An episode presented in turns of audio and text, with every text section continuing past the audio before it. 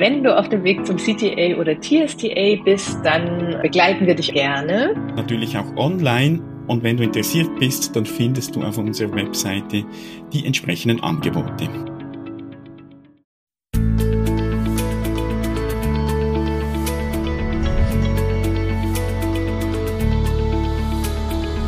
Transaktionsanalyse fürs Ohr. Der Podcast von Christine Nierlich und Jörg Bolliger. Herzlich willkommen. In dieser Episode unterhalten wir uns darüber, was Erik Byrne unter Marsisch versteht und was das für uns bedeutet. Ja, herzlich willkommen zu der neuen Episode. Ja, und ähm, wir wenden uns mal einem, sag jetzt mal, einem speziellen TA äh, Begriff zu, den man immer wieder mal hört, der aber, so meine Erfahrung, ist, dass, dass der selten direkt behandelt wird, auch, auch so in Weiterbildungsgruppen mhm. oder so.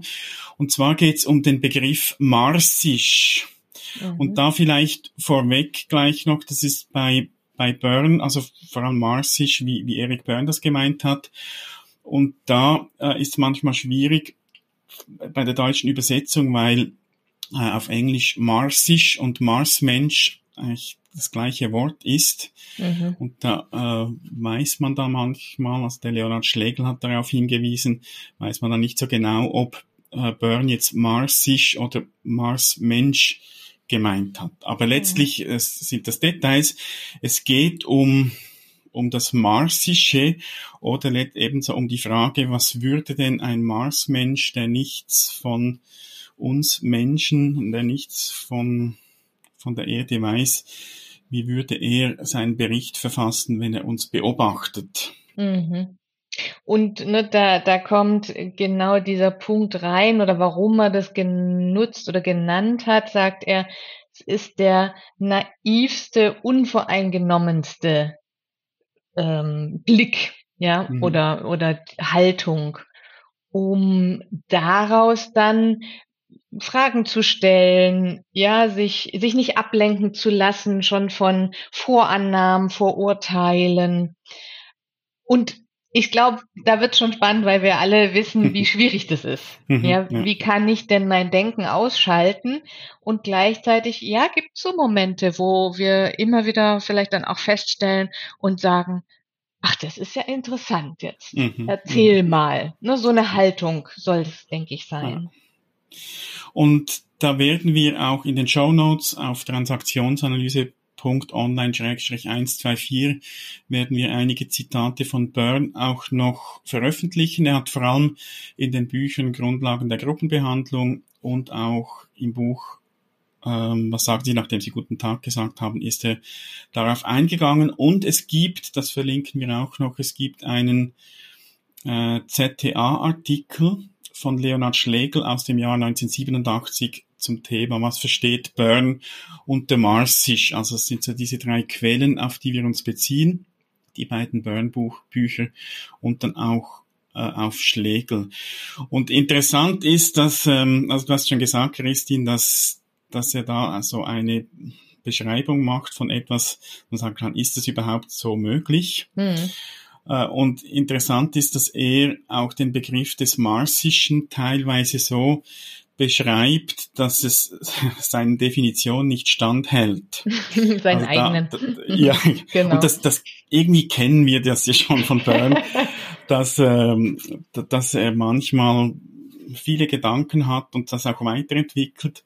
Es gibt, äh, und der Leonhard Schlegel hat das zitiert auch aus dem Jahre 1962, gibt es offenbar ein, ein Mitschnitt oder ein Protokoll eines dieser sozialpsychiatrischen Seminare, der sich Byrne da mit all seinen Leuten getroffen hat.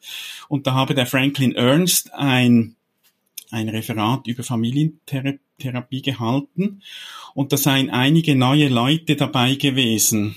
Mhm. Und da habe dann Byrne gesagt, okay, jetzt werten wir mal dieses Referat äh, aus, von einem marsischen Standpunkt aus, aus, um den Neuen so zu zeigen, was wir mit marsisch meinen. Mhm. Und sie beschreiben dann da gewisse äh, Dinge. Sie, äh, und damals war es so, sie gingen nicht auf den Inhalt ein, sondern auf die Art und Weise, wie es gemacht hat. Und da merkt man schon, also Schlegel hat dann gewisse äh, Stellen zitiert, dass sie da eben nicht wirklich unvoreingenommen mhm. sind also Sie haben dann beispielsweise über die Motive diskutiert, die der Referent bewogen haben könnte, das Referat zu halten. Dann wurde kritisiert, dass er nicht zuerst seine Motive aus dem Kind-Ich, dem Eltern-Ich und dem Erwachsenen-Ich dazu zur Wahl des Themas dargelegt hat. Also da merkt man schon, das äh, hat nicht mehr viel mhm. von Unvoreingenommenheit ja, ja. zu tun. Also ein Mars-Mensch, der wüsste ja auch nichts von diesen Themen, sondern der würde einfach mal beobachten.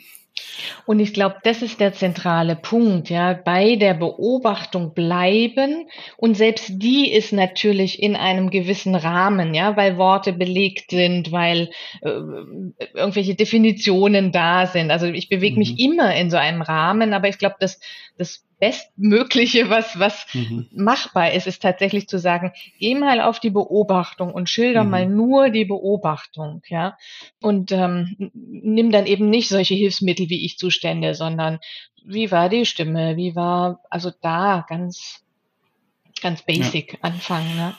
Und, und da gibt's auch, auch von Byrne Aussagen, er spricht zwar nicht so direkt aus, aber es, es gibt einen Bezug zur Autonomie. Mhm. Er beschreibt da ein, ein Beispiel eines Mannes, der war irgendwie krebskrank, hatte nicht mehr viel zu leben, der, der war in einer äh, Therapiegruppe und es ging dann darum, dass die Gruppe auch so sich äh, damit auseinandersetzen musste. Jetzt ist er krank. Wie gehen wir jetzt mit ihm um? Sie waren dann ein bisschen übervorsichtig und so weiter.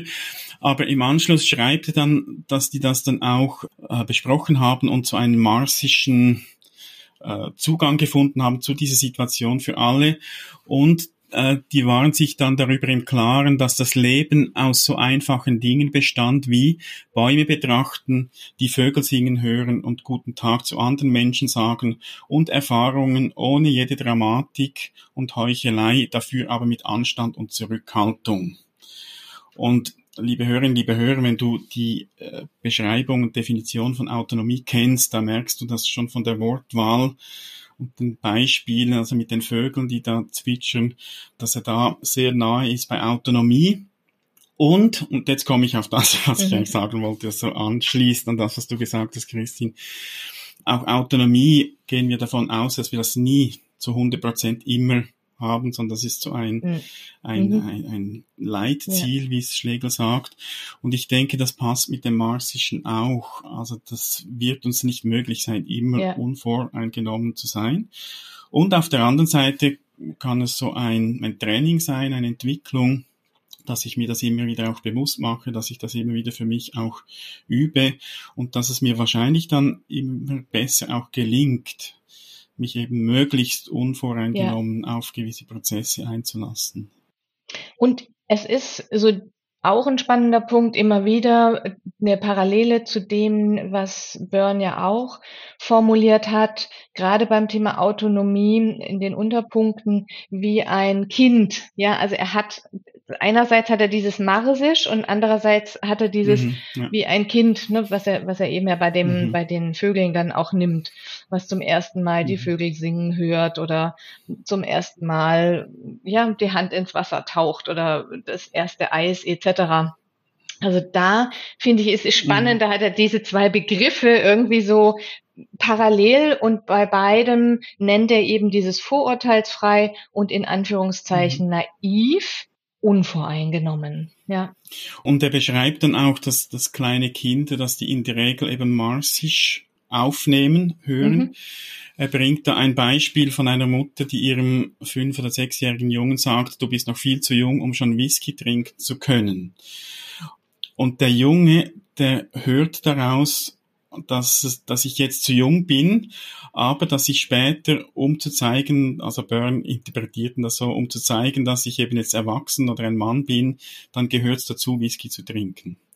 Also das Kind kann es noch nicht so interpretieren, was jetzt die Mutter genau äh, meint. Und da sagt man ja auch, dass, dass Kinder bis zu einem gewissen Alter, dass die auch keine Ironie verstehen, weil sie eben marsisch hören und die hören das, was gesagt wird. Und, und mhm. ziehen dann auch ja. ihre Schlüsse daraus.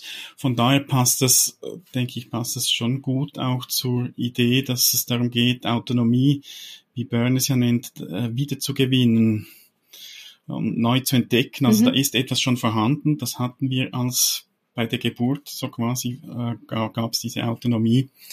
Äh, die haben wir ein Stück weit verlernt und das ist aber noch verfügbar. Und ich glaube, so ähnlich ist dann eben auch mit dem Marsischen, dass wir das eigentlich können oder mal gekonnt haben. Und wir haben es teilweise verlernt. Und da geht es jetzt darum, wie auch wieder bewusst mal zurückzugehen und einfach zu überlegen, was würde jetzt eben der Marsmensch hören, sehen äh, oder eben auch mhm. ein kleines Kind. Wir müssen ja nicht mal bis zum Mars gehen. Ja. was, was würde da ein genau. kleines Kind oder beides? Ja, oder ja. und, mhm. ne, so die kleinste, die kleinste Intervention, die ich ja machen kann, ist zu sagen, wie, wie könnte man es denn noch betrachten? Ja, deine Situation. Also dann, dann bin ich sowohl, kann, kann jemand die, die Beobachtung nochmal anders schildern und wir sind aber auch dann bei so einer Idee von, da hängt ja ganz viel dran, ein Narrativ, ein neues Narrativ zu finden, ein neues Bild von dieser Situation zu finden. Und dann sind wir eben auch wieder bei mhm. diesen mhm. Möglichkeiten, die ich eigentlich habe im Sinne der Autonomie, die ich eben nur nicht sehe und die ich aber mit einem anderen Blick dann wiederum mehr sehen kann oder könnte.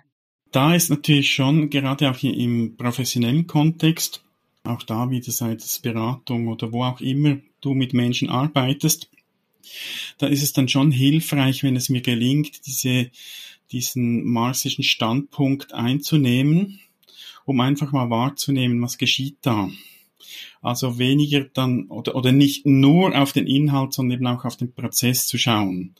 Also ich glaube, das steckt da so in diesem Marsischen drin und dann vielleicht auch mal etwas zu benennen. Also ich höre, äh, du sagst das und das und ich nehme wahr, mhm. hm, dieses. Ja. Und, und ich glaube, das gelingt dann eben nur, wenn's, wenn ich diese naivst mögliche Haltung einnehmen und auch mhm. unvoreingenommen beobachte. Ja. Und, und da glaube ich schon, es braucht dann aber auch wieder die Fähigkeit für beides. Mhm. Weil wenn ich mich beispielsweise jetzt in einem Beratungskontext nur noch äh, rausnehme und nur noch marsisch schaue, dann könnte es plötzlich sein, dass dass da auch ein, ein Kontakt, also das im Kontakt, dass es da plötzlich schwierig wird. Also dass, ja. dass das, das Gegenüber das Gefühl hat, du bist gar nicht mehr da oder du, ja. ähm, du, du verstehst oder gehst ja nicht darauf ein. Also ich glaube, das ist dann wie so eine, also so doppelschienig. Also es kann überfordern auch, ja. Ne? Also ich brauche so ein Andocken an. Könntest du dir vorstellen, dass es andere Möglichkeiten gibt? Ich kann manchmal vielleicht gar nicht sofort in dieses betrachte es mal von einer ganz anderen Perspektive ja. reinspringen, wenn ne, kein Vertrauen da ist oder kein keine Idee oder kein auch. Wir waren letztes Mal bei innerer Stärke, ja, bei bei sowas, dass dass jemand da in der Lage ist, da reinzuspringen und sich das nochmal anders zu betrachten. Sonst ist es eine Überforderung. Ähm, und es deckt dann vielleicht eher nochmal auch auf, ähm, und, und man fällt dann darauf zurück, wie eingefahren man ist. Und das ist natürlich dann auch nicht hilfreich. Ja. Mhm. Und wahrscheinlich ist, ist eben genau das auch ein Teil dieses, dieser, dieser marsischen Haltung, dass ich auch sehe, wann ist es angebracht, etwas mal zu benennen Mhm. Wann ist es angebracht, vielleicht gemeinsam auf diese marsische Ebene zu gehen und wann könnte es auch überfordern? Wahrscheinlich ist das Teil, wenn ich eben unvoreingenommen mich einlasse, dass ich da auch wahrnehme, so wie die Vögel mhm. zwitschern, mhm. dass ich auch wahrnehme, da ist die Klientin oder der Klient vielleicht jetzt noch an einem anderen Punkt. Da ist jetzt nicht angebracht, wenn ich sie konfrontiere mit, mit meiner marsischen Beobachtung. Ja, mhm. genau, genau. Und andersrum kann man es ja auch sehen und kann sagen, ich kann mich marsisch erstmal auf den Klienten einlassen im Sinne der Formulierung, die wir häufig nutzen, des Bezugsrahmens, dass ich mich erstmal in diesen Bezugsrahmen begebe und sage, aha, so ist es bei dir, ist ja interessant. Mhm, mhm. ja.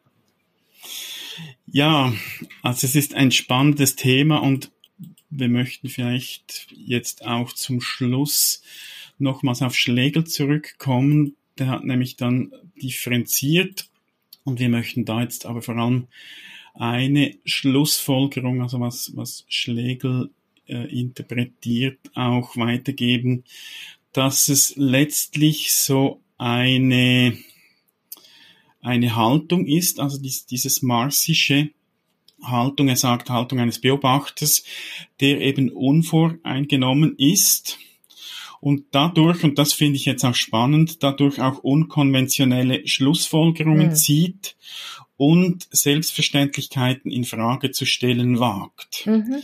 Und ich glaube, das ist ja letztlich dann das Ziel dieses Unvoreingenommen, ja. dass man eben auch mal unkonventionell ähm, ist oder eben Schlussfolgerung zieht und auch mal etwas in Frage stellt. Mhm.